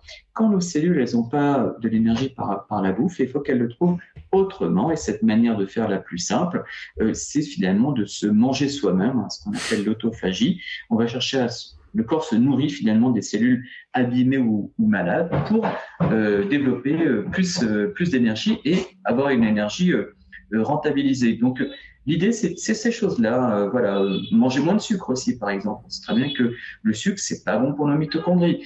Euh, après, bon, il y a des expositions toxiques. Hein. Par exemple, euh, manger du mercure à travers trop, trop de gros poissons, c'est pas bon pour le, mm. pour l'énergie. La pollution, c'est pas bon pour, pour l'énergie. Donc voilà, la première chose à faire, c'est de prendre soin de ces mitochondries. Ça, c'est la base de la base. À partir du moment où on a commencé à faire ça, eh ben déjà, on va se sentir meilleur. Pour la petite histoire, euh, moi, j'ai mis en place un, un protocole que j'appelle le protocole énergie, en fait, euh, protocole mitochondrie, qui est une espèce de routine, justement, globalement, avec les éléments dont je t'ai parlé. Euh, et en fait, euh, moi, j'ai mis ça en place euh, pour, pour dans la clinique dans laquelle je travaille. En fait, dans la clinique dans laquelle je travaille, il y a un centre de fécondation in vitro et il y a un des gynécologues avec lequel je discutais qui me disait que, d'après lui, certainement qu'une des grosses un des gros facteurs de problème de fertilité, c'était les mitochondries des, ovaires, des, ovocytes. Et donc, je me suis dit, OK, qu'est-ce qu'on pourrait proposer à ces patientes pour pouvoir doper leurs mitochondries? Mmh. Donc, voilà, j'ai mis en place toute une espèce de routine. Il y a pas mal de ces patientes qui, l'ont fait. Et ce qui est très intéressant, c'est que il est encore trop tôt pour dire si ça a une, une influence sur la fertilité. En tout cas, ce qui est sûr, c'est que toutes les patientes disent que depuis qu'elles font ce protocole, elles sont beaucoup plus en forme, elles dorment mieux, elles ont moins de stress, et même pour la plupart, elles ont perdu du poids. Juste parce qu'on relance la machine métabolique. Mais on, y met quoi? Alors, je te, te demande pas de dire tout le détail complet, mais ah non, mais il y a pas de. C'est globalement ce que j'ai dit, hein, c'est-à-dire c'est douche froide, c'est le jeûne, euh, c'est euh, bien dormir en expliquant comment on dort bien en évitant la caféine, donc mm. je suis à la même heure, en se levant à la même heure, euh, c'est diminuer le sucre, jeûner. Enfin, globalement, c'est à peu près tout ce que tout, tout ce que j'ai raconté. Il y a pas de mystère. Je veux dire, je, je, je pas le mystère du, du Saint Graal. En fait, j'ai juste regardé dans les publications mmh. scientifiques quelles étaient les routines un peu de la vie de tous les jours euh, qui avaient été spécifiquement authentifiées pour mmh. pouvoir booster les mitochondries. Et en fait, globalement, c'est euh, cette fameuse, c'est ce que j'ai mis en place comme étant une, une, une routine. Euh, voilà, globalement, il n'y a pas, il a pas grand chose. Hein. L'idée, c'est donc de d'apporter plus d'énergie aux cellules et également euh, parmi les, propositions qu'il y a, il y a euh, manger des fruits et des légumes. Ça paraît tout bête, mais moi, je dis toujours, ouais, il faut manger des fruits et des légumes. Mais dans la logique routine énergie, c'est vraiment des fruits et des légumes. Parce que dans les fruits et des légumes, il y a beaucoup de vitamines, notamment les vitamines du groupe B, qui sont euh, très importants dans la production d'énergie. Il y a également de la vitamine C, qui est un antioxydant. Donc, les antioxydants, c'est fondamental parce que ça permet justement de je dirais, de renouveler euh, les mitochondries une fois qu'elles ont fait leur travail, parce que en fait, quand elles font leur travail, les mitochondries produisent des déchets, hein, du dioxyde de carbone, de l'eau, mais également ce qu'on appelle les radicaux libres, hein, ces fameux radicaux libres dont on parle beaucoup. Et eh bien, il faut un système antioxydant pour désactiver ces radicaux libres. Voilà, ces antioxydants, on en les a notamment dans les fruits et les légumes, mais surtout euh, dans les fruits rouges, hein, les baies, euh, les mûres, les, les, les, les myrtilles, etc., qui sont très très riches en antioxydants. Donc, voilà, c'est pas des choses euh, hyper compliquées. Ce qui est intéressant, c'est de comprendre surtout le pourquoi. Pourquoi je fais ça? Je mange bien. Mm. Pourquoi? Parce que je veux doper mes mitochondries. Ce qui est, ce qui est, ce qui est totalement dingue euh, dans cette histoire, c'est qu'en fait, je me rends compte, euh, ça fait plusieurs années que j'ai un programme sur mon site qui s'appelle SAM, c'est ma philosophie de vie qui s'appelle sommeil, alimentation, mouvement. Sam, tu vois, c'est mm. simple. C'est ce qui m'a permis de retrouver mon énergie. Alors, je sais pas si je l'emploie dans le bon mot, mais euh, en tout cas, euh, moi, je trouve que c'est ce qui m'a permis, en tout cas, de retrouver mon énergie, perdre du poids, retrouver du sport, etc. Et euh, dans tout ce que tu viens de dire, je me dis, mais en fait, je suis une sorte de biohacker, tu vois? Parce que euh, la logique que tu viens d'expliquer, en fait, c'est mm. exactement aussi vers ça que je tends. Et c'est, on en a parlé dans plein d'épisodes. Par exemple, tu parlais tout à l'heure, on parlait de Wim Hof. Euh, on a fait un épisode avec euh, Leonardo Pelagotti sur la respiration. Euh, sur l'eau, le jeûne, sur des trucs comme ça. Mm. Moi, par exemple, j'ai découvert avec son livre, je ne pensais pas qu'il y avait autant de méthodes de respiration ce qui est dingue. Et en même temps, moi, je pensais savoir respirer et je lui avais dit un truc et je lui ai dit, j'ai appris il y a pas si longtemps que ça que je ne savais pas respirer. Et euh, c'est un, un, ostéo qui me l'a dit. et en regardant mon diaphragme comment il fonctionnait, il m'a dit mais en fait vous respirez pas bien, vous manquez de respiration. Puis un naturopathe aussi, tu vois, m'a dit ça. Euh, et je me, je me dis mais c'est même pas du, du biohacking, tu vois, c'est de retrouver finalement les compétences de notre corps qu'on devait avoir il y a extrêmement longtemps et qu'on a perdu par euh, l'enfermement dans notre ce que j'appelle ma roue de hamster mais, euh... mais c'est exactement ce que je disais tout à l'heure c'est-à-dire qu'en fait euh, au-delà de l'aspect effectivement biohacking le côté un peu non marketing à l'américaine etc qui, qui, peut parfois faire sourire ou rebuter la première chose à faire c'est se rappeler que nous sommes des hommes du cro et donc plus on se rapproche finalement de, de, de, de cette idée bah, plus on va être dans le, dans le, dans le vrai. Euh, voilà, nos, nos ancêtres, euh, ils regardaient pas, ils regardaient pas les séries le soir. Hein. Quand le soleil se couchait, ils se couchaient. Euh, quand le soleil se levait, ils se levaient. Hein. Euh, voilà, quand il faisait froid, ils étaient en froid, et quand il faisait trop chaud, il bah, fallait supporter la mmh. chaleur. on n'avait pas la clim, on n'avait pas le chauffage, etc. Ils avaient un petit feu où il fallait faire avec. donc finalement, et puis il fallait la, la bouffe, fallait la chercher. Hein. Il a été étudié que les, les Cro-Magnons, le matin, pour chercher à manger, euh, faisaient à peu près 20 km. Mm. C'est-à-dire que notre corps, il fait le matin pour marcher 20 km à jeun. Et, et, pourtant, même si notre corps est fait pour ne pas manger le matin, qu'est-ce qu'on fait? Le matin, on va euh, manger des tartines de, avec de la, la, pâte à tartiner au chocolat. Ouais. Voilà. Bah, c'est bon Comme ça. Les Américains, what the fuck? On rappellera aussi que les céréales, les cornflakes sont inventés pour euh, pour pour passer les stocks de, maïs ou de je ne sais pas quoi, de blé à une époque. Euh, mais ce qui est ce qui est ce qui est fou en fait dans, ces histoires-là, c'est que on a l'impression quand même qu'il y a un bout de l'humain qu'on a perdu en fait. Oui, en fait, c'est vrai que c'est pour ça que quand, quand, je parle du biohacking, il y a des personnes qui disent ouais, en fait, c'est de la naturopathie basique. Euh, ouais, mais pas que, évidemment. Mm. C'est juste que c'est la base de la base. Évidemment, c'est en fait, en fait, globalement, il y a trois phases dans le biohacking. Un, la première phase, c'est de, de, déterminer les déséquilibres qu'on peut avoir. Mm. La deuxième, c'est les équilibrer. En général, c'est avec euh, effectivement des choses très naturelles. Hein. Mais, euh, moi, j'ai pas, j'ai pas réinventé le, la roue. Hein. Euh, donc, euh, bon, voilà, je reprends des choses très simples. Effectivement, après, le biohacking, entre guillemets, où il devient un peu rigolo, c'est quand on, une fois qu'on a équilibré tout ça, qu'on va dans l'optimisation. Euh, c'est là où après, effectivement, euh, on rentre vraiment dans le biohacking euh, qui, qui s'éloigne, on va dire, de, la naturopathie ou de, de des méthodes de grand-mère. L'idée, c'est d'aller beaucoup beaucoup plus loin. Je vais te donner un exemple. On sait très bien, par exemple, que le jeûne, ça ralentit ça ralentit le, le, vieillissement, ça augmente la longévité. D'accord? sauf que on peut pas non plus jeûner tout le temps, tout le temps, tout le temps. Donc, euh, à partir du moment où on a fait un jeûne inter intermittent, on peut pas faire plus pour augmenter mmh. sa longévité. Et ben à ce moment, on peut prendre des compléments alimentaires qui renforcent le système du jeûne. Tu vois? Et là, à ce moment-là, on n'est plus dans le, on n'est plus dans le, je dirais, dans la naturopathie basique. Là, on est dans, là, on est vraiment dans le biohacking pour le coup. Ouais. Euh, J'ai envie de dire quand même, euh, il y a bien des potions magiques parce que je vois en plus dans le sommaire là la recette de la potion magique. Ouais. Tout le monde cherche la potion magique. On rêve tous d'avoir la potion magique comme Astérix et dans, dans, leur village, une petite potion. Il y a bien des potions qui existent quand même, rassure-moi. Oui, bien sûr, il y a, il y, a, il y a plein de potions qui existent. En fait, l'idée, c'est euh, déjà, par exemple, les compléments alimentaires. les compléments alimentaires, le truc, c'est qu'il y a beaucoup de personnes qui prennent des compléments alimentaires, mais qui, à côté de ça, ont une vie complètement merdique. Quoi, tu vois, aller toute la journée à bouffer des hamburgers et après prendre des antioxydants et des compléments alimentaires, c'est juste ridicule. Euh, donc, euh, l'idée, c'est d'avoir d'avoir un mode de vie, euh, un mode de vie sain. Une fois que ça s'est fait, comme je disais, une fois qu'on est aller au maximum de ce que la nature peut nous offrir. Là, effectivement, après, on peut, chercher des formules magiques. Mais les formules magiques, elles ne servent à rien si on n'a pas déjà fait la base. Alors, la question, est-ce qu'il y a des formules magiques? Oui, bien sûr. Je, tout à l'heure, je parlais des, des, dangers du sucre. je suis très à l'aise pour en parler parce que j'ai écrit un bouquin euh, sur, sur les dangers du sucre. Euh, donc, on sait par exemple que le sucre, c'est très mauvais. Voilà, on sait très bien que si on prend trop de sucre, on risque d'avoir le diabète, etc. Donc, euh, qu'est-ce qu'on fait? Donc, on va diminuer le sucre. On diminue le sucre et là, on est mieux. On est, mm. on est bien là. Et on se dit, OK, qu'est-ce que je peux faire pour optimiser euh, ma diète de sucre? Bah, Qu'est-ce que je peux faire pour optimiser ma diète de sucre? Je vais prendre par exemple des plantes. Bah, je vais prendre par exemple de la berbérine. Voilà, c'est très bon pour optimiser la, la, diète de sucre.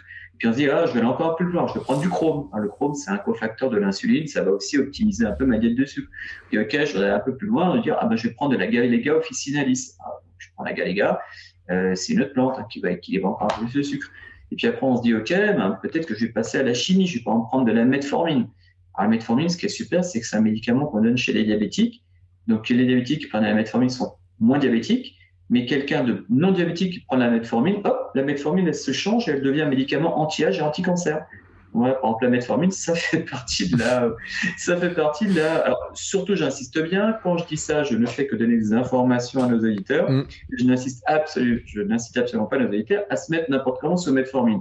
Je dis juste que la metformine a été documentée comme étant un médicament anti-âge et anti-cancer, euh, et qu'en l'occurrence, par exemple, et je ne peux parler que de mon cas parce que j'ai fait ce qu'il fallait pour pouvoir dire ça, personnellement, je suis sous metformine mais comme beaucoup de, médecins, moi voilà, j'approche la, cinquantaine. Comme beaucoup de, médecins qui approchent la cinquantaine, je suis sous metformine alors que je ne suis pas diabétique. Euh, voilà, ça fait partie de la recette de la potion magique. Il y a beaucoup d'autres choses. Hmm. Moi, euh, moi, je pensais que le Bulletproof Coffee était une potion magique aussi, parce que tu en parles dans ton livre. Oui, le Bulletproof Coffee est une potion magique, bien sûr, euh, mais je dirais c'est une, c'est une potion magique relativement basique. Mm. Le Bulletproof Coffee, euh, c'est quoi déjà? Ça se fait avec du jeûne, donc déjà ça se fait avec un jeûne intermittent. Le Bulletproof Coffee, en fait, c'est un mélange de caféine, enfin de, café. Euh, donc déjà c'est la caféine, donc qui est pris le matin au petit-déj, donc on évite comme ça les problèmes mm. de, de, sommeil. du café qui est mélangé avec du gras. Euh, du gras, en l'occurrence du beurre, ou bien de l'huile MCT. Euh, donc effectivement, ça fait partie des, des potions magiques. Personnellement, j'aime pas le café, euh, donc euh, j'en prends pas. Mais en tout cas, voilà, ça fait partie des potions magiques. Alors pourquoi prendre du gras le matin Tout simplement parce que le gras ne va pas influencer euh, notre taux de sucre dans le sang. Donc on peut prendre du gras le matin. En fait, quand je disais tout à l'heure qu'il fallait éviter de petit déjeuner le matin, en fait, euh, si on ne peut pas ne, pas petit déjeuner, parce qu'il y a des personnes qui ne peuvent, qui peuvent pas se passer du petit déj. Auquel cas, il n'y a pas de souci, mais à ce moment, il faut prendre un petit déjeuner plutôt gras et protéiné. Mm. Euh, le pire étant de prendre un des petits déjeuners sucrés, c'est ça, c'est une, catastrophe. Les pâtes à tartiner, euh, c'est très mauvais. Ou alors les, euh, les, croissants, les pains au chocolat ou les chocolatines, hein, ça dépend où tu te trouves, mais c'est des bons retardements à l'avenir. Euh, bon, euh, ceux qui sont adeptes du boulangeron euh, se, auront noté le petit message. Euh, mais bon, comme euh, on fait partie de quand on fait des boulangeron, on va courir 20 bornes avant d'acheter son sa, baguette de pain. Donc on se dit bon, on limite un petit peu le un petit peu le problème. Un autre truc. Un autre truc qui est, qui est quand même, il faut le dire aussi parce que je l'ai et puis moi je l'ai souvent dit parce que j'ai des quantités de, de curcuma à la maison Ouais. qui sont euh, j'avais acheté des, des, gros pots de curcuma à une époque j'en ai j'en ai pris en gélule j'en ai pris en plein de trucs les épices peut-être que les gens le voient pas assez mais les épices font partie de la trousse à outils du biohacker Bien sûr, c'est fabuleux les épices. En fait, les épices, c'est plein plein d'antioxydants. C'est c'est magique les épices. Donc effectivement, les épices, c'est quelque chose à mettre euh, à mettre euh, vraiment l'argamanu dans les plats. Euh, ce d'autant plus que c'est vrai que il y, a, un régime qui est vraiment le régime phare des biohackers. Je ne dis pas forcément que c'est euh, ma tasse de thé, mais c'est le, régime cétogène, mm. c'est-à-dire manger surtout du gras, etc. Euh, bon, c'est pas forcément très très goûteux. Ben, L'avantage, c'est qu'en mettant des épices, on, peut euh, comme ça un peu rééquilibrer le, le repas. mais bon, par exemple, parmi les épices, il y a un truc assez marrant, c'est le, le romarin. Mm. Le, romarin contient de l'acide rosmarinique. L'acide rosmarinique va lutter contre ce qu'on appelle la glycation. En fait, quand on, mettons, on fait un, barbecue, en fait, quand on fait griller les saucisses, hein, l'espèce de, de, griller sur la saucisse, en fait, espèce de caramel, hein, en fait, c'est extrêmement toxique. Hein. c'est un mélange de, de graisse, euh, mélangé avec euh, le, sucre de la, de la, viande et de ça carbonisé. Enfin bref, c'est une horreur pour, pour l'organisme. Et donc ça fait ce qu'on appelle de la glycation et c'est très mauvais pour l'organisme. Et eh ben le romarin, ça lutte contre la glycation. Donc à la rigueur, si euh, vous, vous faites un, barbecue, ben prenez du romarin avec. C'est des genre de petites astuces pour utiliser les épices. Euh, à la maison, on a, on a, une blague. On dit quand on fait un barbecue, on invite Maillard et Benzopyrène à venir manger avec nous. Euh, Ils ont justement, parce que pour alors ceux qui savent pas, c'est la réaction de Maillard, c'est justement se, se griller. Ouais. Benzopyrène, c'est quand c'est vraiment noir là, et, euh, et qui sont toxiques. Et euh, c'est la blague à la maison qu'on avait fait un jour sur Instagram, parce que ma femme avait fait des études de naturopathie et toujours, mm. j'ai regardé mes saucisses et je disais à chaque fois, je dis mais comment faire un barbecue sans les faire griller? Et c'est vrai que maintenant que tu me donnes l'astuce, je dis bon bah tiens j'ai un autre nouveau truc à mettre dans mon dans ma petite euh, trousse à outils parce que finalement le biohacker parce que les gens dans la tête hacking ils voient tout de suite les pirates informatiques etc mais en termes américains On est plutôt dans aussi l'amélioration, la bidouille, l'expérimentation, rechercher ce qui peut améliorer un peu dans le bricolage, on va dire. Ouais, mais c'est complètement ça en fait. L'idée, l'idée, c'est de, partir déjà sur tout ce qui est euh, scientifiquement établi. C'est-à-dire que moi, je me casse pas la tête. Hein. Si, par mettons, tu me dis, euh, je sais pas, euh, est-ce que la, pomme, c'est bon pour le cœur mm. Par exemple, bah, moi, je vais pas commencer à dire, ah ouais, moi, je pense que non, moi, je vais sur un site de, référence de publication scientifique internationale. Je mets, par exemple, Apple et je mets, je sais pas, problème cardiaque, un heart disease, et je vois un peu toutes les publications scientifiques. Et là, une fois que je regarde ça, je vais dire ah oui ok, la pomme c'est bon ou pas pour le cœur. Euh, donc moi j'ai toujours la, je j'ai quand même, je, suis quand même sorti euh, des, je, suis un ancien chef de clinique des universités, donc euh, voilà j'ai encore le réflexe d'aller euh, d'aller regarder les publications scientifiques. Donc l'idée du biohacking, c'est d'abord d'utiliser vraiment des outils qui sont scientifiquement prouvés. Mmh. Et ensuite, une fois que c'est scientifiquement prouvé, l'idée c'est de le pratiquer sur soi-même. Déjà, voir si soi-même ça nous convient, et ensuite si soi-même ça ça nous fait ça nous fait vraiment du bien. Tout à l'heure, bon, voilà, euh, les douches froides. Bon, je sais que les douches froides c'est super. Je milite pour les douches froides, mais moi-même, par exemple, j'aime pas ça. Voilà. donc bah, ça fait partie, euh, ça fait partie des, des, des, choses. L'idée, c'est d'utiliser des choses scientifiquement prouvées et ensuite de voir sur soi si ça fonctionne ou si ça fonctionne pas. Après, nous sommes tous différents. Euh, alors, il y a quelque chose, par exemple, qui, qui se fait aux États-Unis, c'est pas vraiment fait de pratique courante. En France, je, crois que Tim Ferriss en parle de mémoire. Euh, en fait, c'est le fait de mesurer son propre sucre dans le sang. Mm. Euh, par exemple, voilà, on dit que euh, il y a les sucres rapides et sucres lents. Bon, maintenant, on sait que finalement, c'est un peu bullshit hein, de dire sucre rapide, sucre lent. C'est très bien que c'est pas comme ça le truc. Mais par exemple, il y a des personnes qui euh, vont se rendre compte que quand elles vont prendre des pommes de terre, elles vont avoir une élévation du sucre qui va être moins rapide que quand elles prennent des pâtes. Mm. Donc voilà, ça permet aussi comme ça de checker vraiment nos propres paramètres biologiques. donc ça, c'est voilà, il y a plein de choses qu'on peut faire dans le biohacking. On peut déjà effectivement faire des choses simples.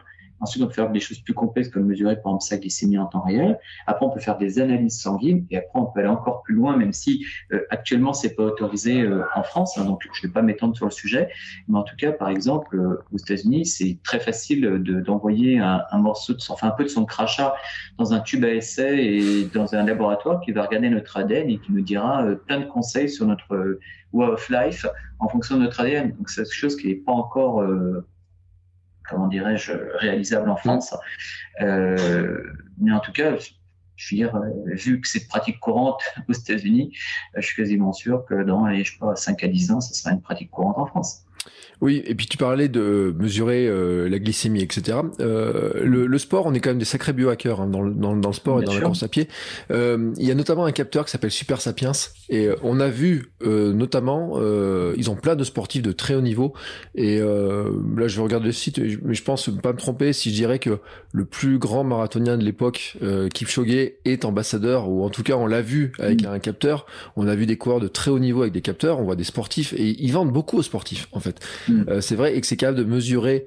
Euh, c'est une espèce de pastille qui est collée en permanence sur toi et alors il faut la renouveler tous les 2-3 mois, hein, je crois, un truc comme ça. Ça coûte. C'est pas donné hein, l'histoire, mais ceux qui sont vraiment euh, férus de chiffres, ils vont l'avoir justement cette mesure-là. C'est accessible finalement du moment que tu as le budget finalement, ils vont, euh, t'es capable. Ça mesure glucose, pendant ton activité, après l'activité, etc. Donc finalement, on a de plus en plus d'outils de mesure. Euh, si on prend, euh, moi, tu vois, j'ai ma montre cardio là que je euh, qui mesure mon sommeil. Ça fait quelques jours.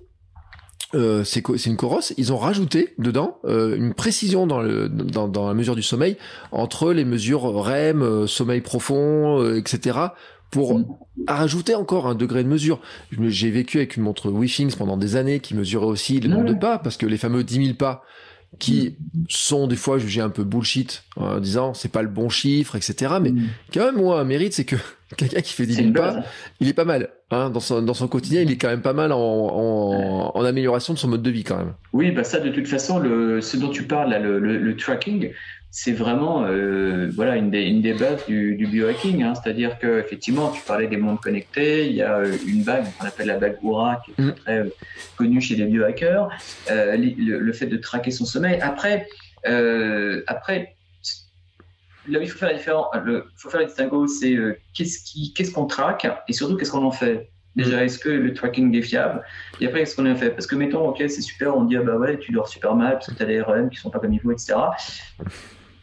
Euh, ouais, euh, so what? C'est un peu le problème du, c'est un peu le point du tracking.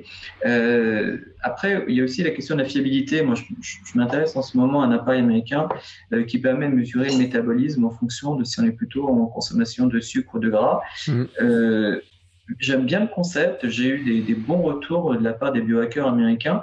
Mais en même temps, les, les études pour l'instant me, me satisfont pas complètement, donc je sais pas trop quoi en faire. Donc euh, euh voilà, après il faut vraiment faire la différence entre le gadget et la réelle utilité. Moi, je pense que parmi les, choses les, plus simples hein, euh, qu'on peut faire euh, basiques, euh, c'est un test de Ruffy-Dixon. Voilà, tout simplement, tu fais tu fais des flexions, tu mesures ta fréquence cardiaque avant, pendant, après, au bout de cinq minutes, et tu vois un peu ta récupération. Euh, bah, honnêtement, moi, j'ai l'impression que ça, ça, ça vaut, euh, ça vaut tous les trackings cardiovasculaires euh, possibles. Hein. Euh, tu vois ta récupération au niveau de ta fréquence cardiaque.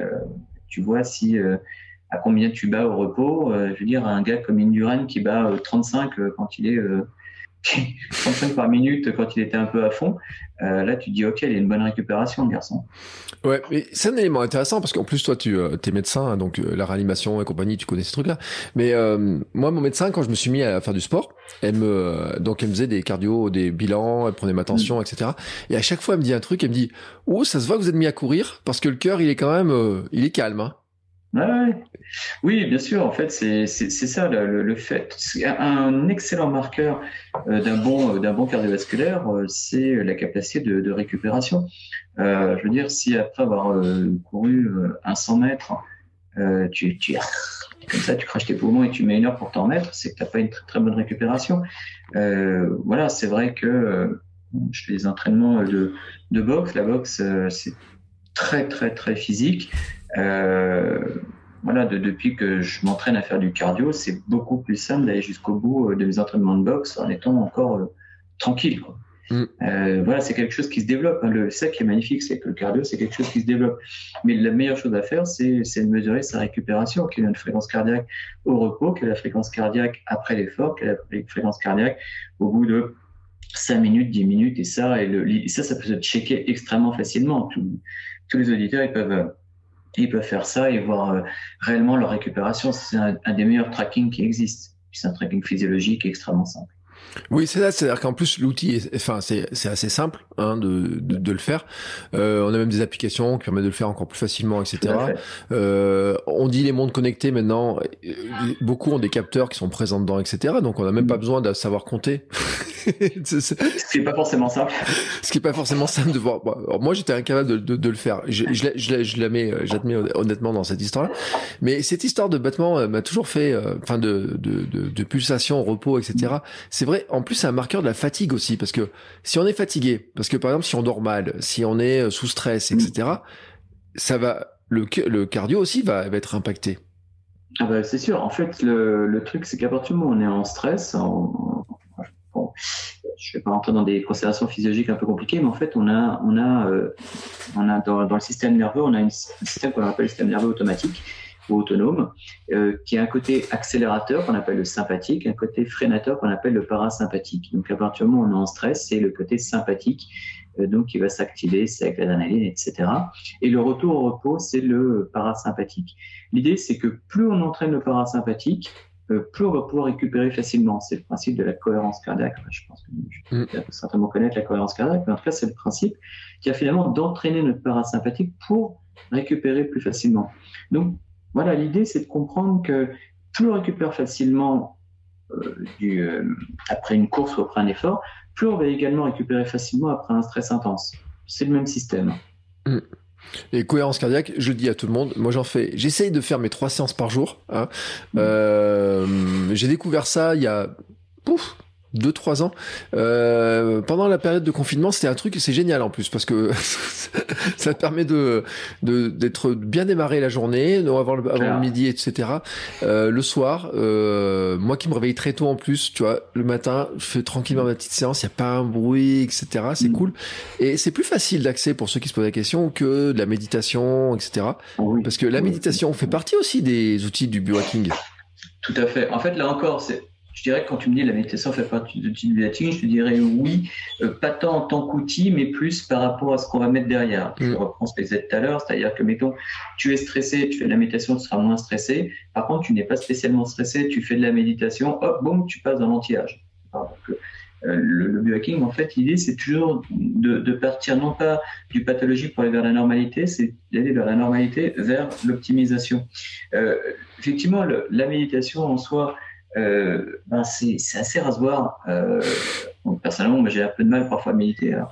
ma femme euh, dit toujours que c'est super parce qu'elle est l'instructrice de méditation, hein, prof de yoga en plus d'être médecin homéopathe, donc elle, elle est bien, elle est bien là-dedans.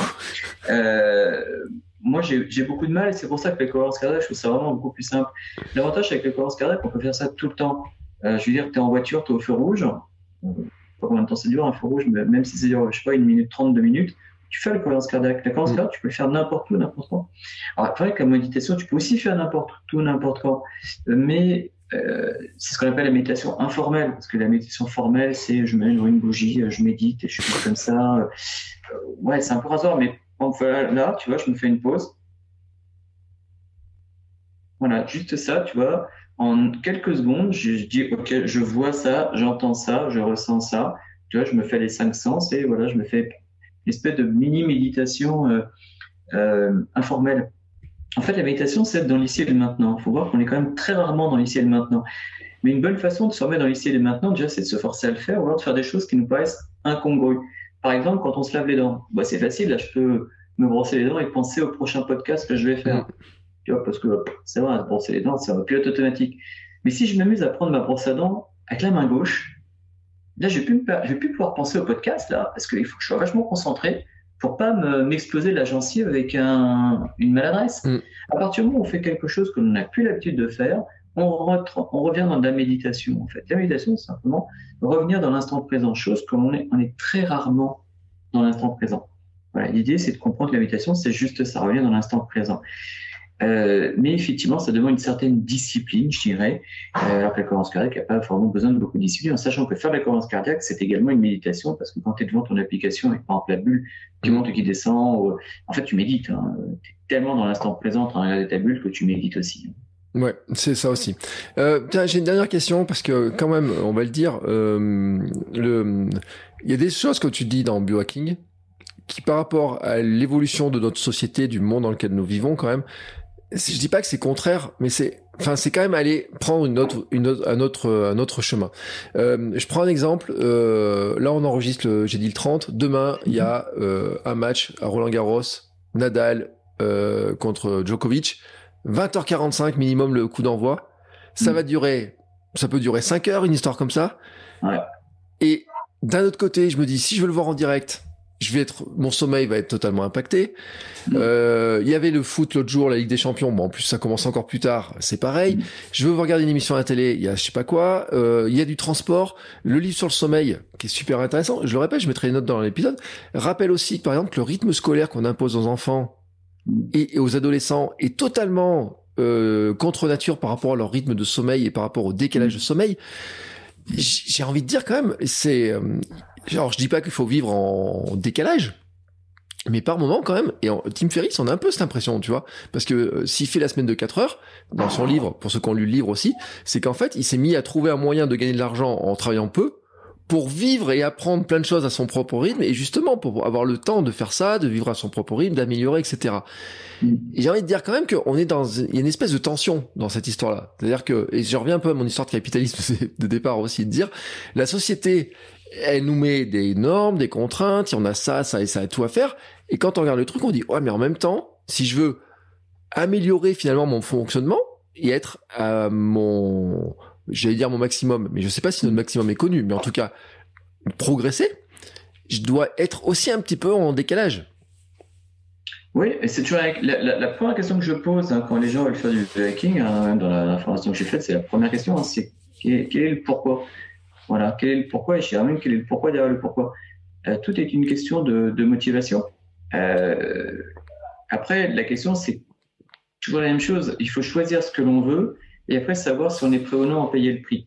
Mm. Si par exemple, mettons, tu dis OK, je veux absolument regarder le match euh, Nadal-Djoko. Parce que pour moi, c'est hyper important.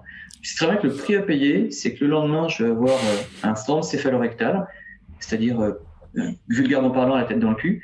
Euh, mais, Alors, mais je... ça, attends, il faudrait que je l'enregistre. Je vais la renoter parce que celle-là, la prochaine fois, je la ressortirai. donc, c'est quelque chose que je, je, je sors souvent euh, en formation. Euh, donc, voilà, si, si, tu dis, OK, je sais très bien que ça va être comme ça, mais j'en accepte le prix, ben c'est OK. Je vais te donner un exemple personnel. Hein. Ben moi, comme beaucoup de personnes, j'aime les viennoiseries. Mm. Hein, c'est. Bah, c'est comme ça. Hein. Un bon pain au chocolat, un peu chaud. Attends, c'est dur de résister contre ça. Je sais très bien que c'est pas bon pour moi. Je sais très bien, comme je suis intolérant au, gluten, que deux heures après, je vais le payer. Mm. Je le sais. Mm. Mais ça m'arrive parfois quand même de prendre. Je prends, je me fais payer. Je sais très bien que je me fais payer pendant cinq minutes et que je vais payer pendant deux heures. Mm. Mais je suis conscient de ce que je fais. La question est de savoir qu'est-ce que je veux et est-ce que je suis prêt à payer le prix? À partir du moment où là, on est là, c'est OK. on n'est pas là pour être des ermites. Euh, après, la question est de savoir Optimiser, oui, mais pourquoi? Si c'est juste optimiser pour pouvoir être devant la glace, me regarder, wow, j'ai une tablette de chocolat, je suis heureux, mais en même temps, euh, je vis pas, je, je m'éclate pas, ça n'a aucun intérêt. Le but, c'est quand même de, vivre bien. Maintenant, si on peut vivre bien tout en vivant longtemps, c'est top. Donc l'idée, c'est de trouver les bons aménagements.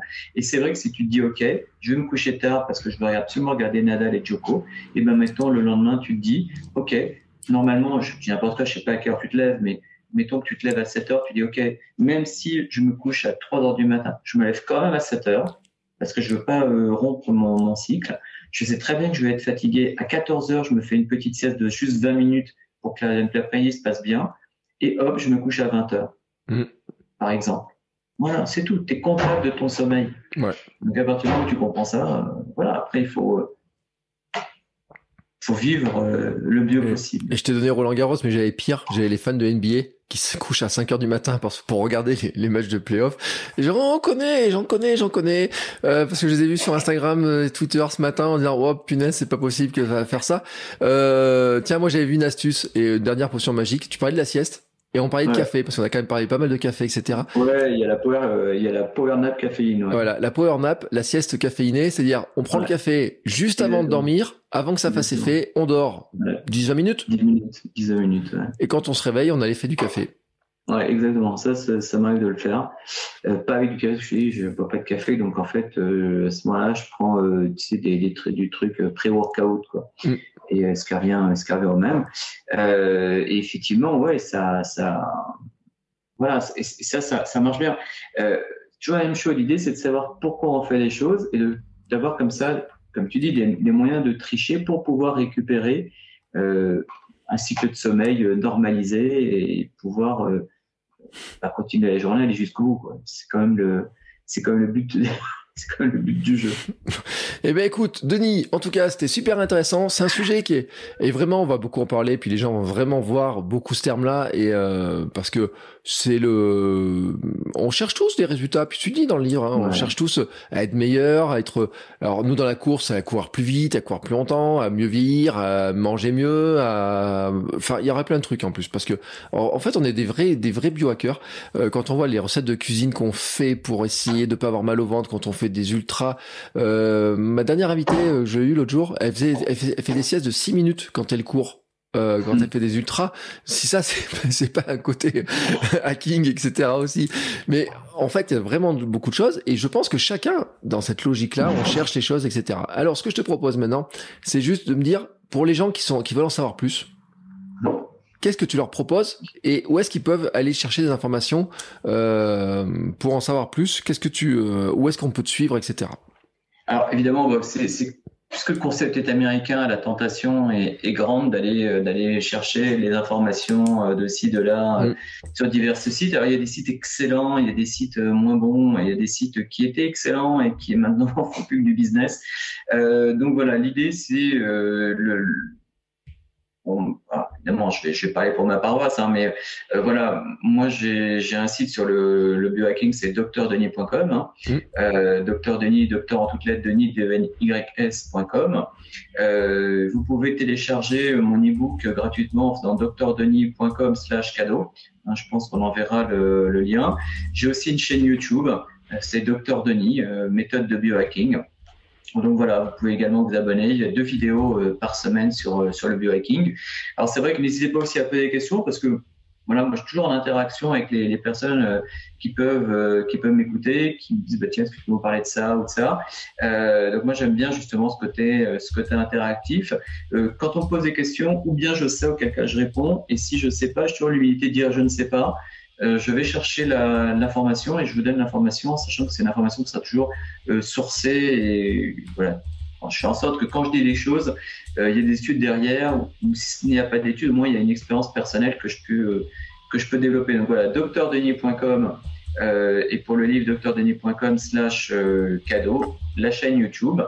Et voilà, sinon j'ai aussi les réseaux sociaux, Insta, Facebook, LinkedIn, enfin voilà, tout le, tout le, tout classique. Mais surtout, voilà, moi, ce qui m'apporte, c'est euh, développer, euh, développer le biohacking. Pourquoi? Parce que euh, j'ai vraiment à cœur de, de ça. Moi, j'aime beaucoup enseigner, j'aime beaucoup transmettre, j'aime beaucoup apprendre. Et ce qui est super, c'est que finalement, ça m'a permis d'apprendre plein de choses, de les expérimenter sur moi, après les expérimenter sur mes patients, de me rendre compte que ça marchait bien, de, le proposer à mmh. plus de personnes.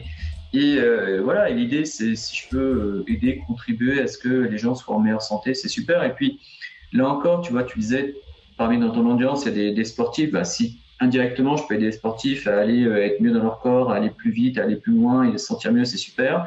Dans ton audience, il y a aussi des entrepreneurs. Si je peux aussi aider des entrepreneurs à être plus focus sur euh, pour euh, être plus productif ou du moins d'avoir une meilleure efficience, ben, je suis super content. Euh, voilà, de plus en plus, je l'interviens pour les entrepreneurs justement parce qu'ils savent que Team Ferriss fait du biohacking. Donc euh, voilà. C'est vrai que quand ça, ça fait ça fait quelques ça fait pas deux ans peut-être que j'en j'en parle un an et demi deux ans que j'en parle au début je prêchais un peu dans le désert mm. maintenant c'est vrai que ça se développe de plus en plus et, c'est tant mieux euh, l'important c'est de trouver la bonne information et de pas non plus euh, aller vers des, trucs un peu bullshit euh, genre j'ai un mode de vie pourri mais à côté de ça je prends des dopants mm. voilà voilà, et c'est dit. Et puis les mitochondries n'étaient pas inconnues dans notre podcast puisqu'on a déjà parlé des mitochondries, et notamment parce que l'endurance, courir lentement, ah oui. mais oh, je pense que ça marche aussi avec la marche, j'allais dire, une activité de cardio, ce qu'on appelle l'endurance mentale, est très bonne pour développer les mitochondries et euh, notre fameuse énergie. Et tu vois, on n'a pas parlé d'Einstein, on aurait pu parler d'Einstein, mais euh, on se le réserve pour une autre fois. Mais c'est histoires d'énergie, etc. Euh, et j'ai fait un épisode un jour aussi sur. on a parlé de l'eau de Quinton, tu sais, des choses comme ça, qui font partie aussi des, des, techniques. Alors t'en parles pas dans ton livre, mais je mettrai les liens dans les notes de l'épisode parce qu'on avait fait un épisode justement sur l'énergie les, dans les cellules et comment notre corps était fait d'encore plus d'eau que ce que l'on pense et comment tout ça fonctionne ensemble. C'est un sujet qui est passionnant. Euh, je te remercie beaucoup en tout cas de nous l'avoir euh, présenté, nous avoir donné des astuces, d'avoir euh, présenté un petit peu la logique, parce que de ce terme que je suis sûr qu'on va en entendre beaucoup parler.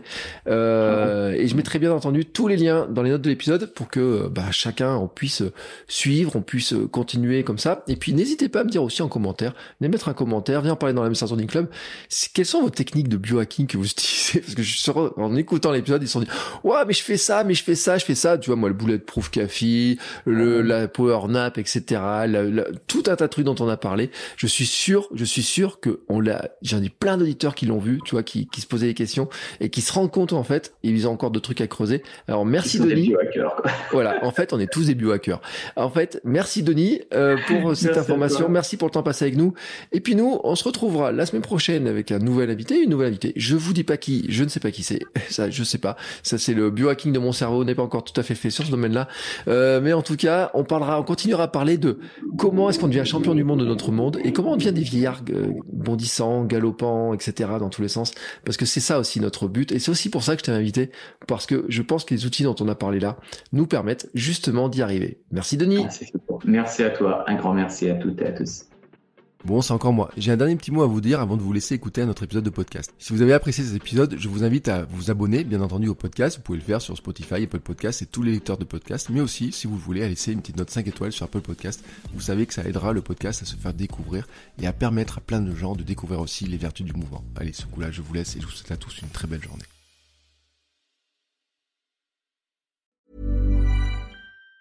Transform your home in one weekend with paint from Menards. Get a paint that combines durability and gorgeous color. Dutch Boys DuraClean Interior Paint and Primer in One offers stay clean technology, making your home stay beautiful and clean longer. And with Dutch Boy's easy opening, smooth pouring container, transforming your home has never been easier. Save big money on Dutch Boy paints and head into Menards to get your paint project started today. Save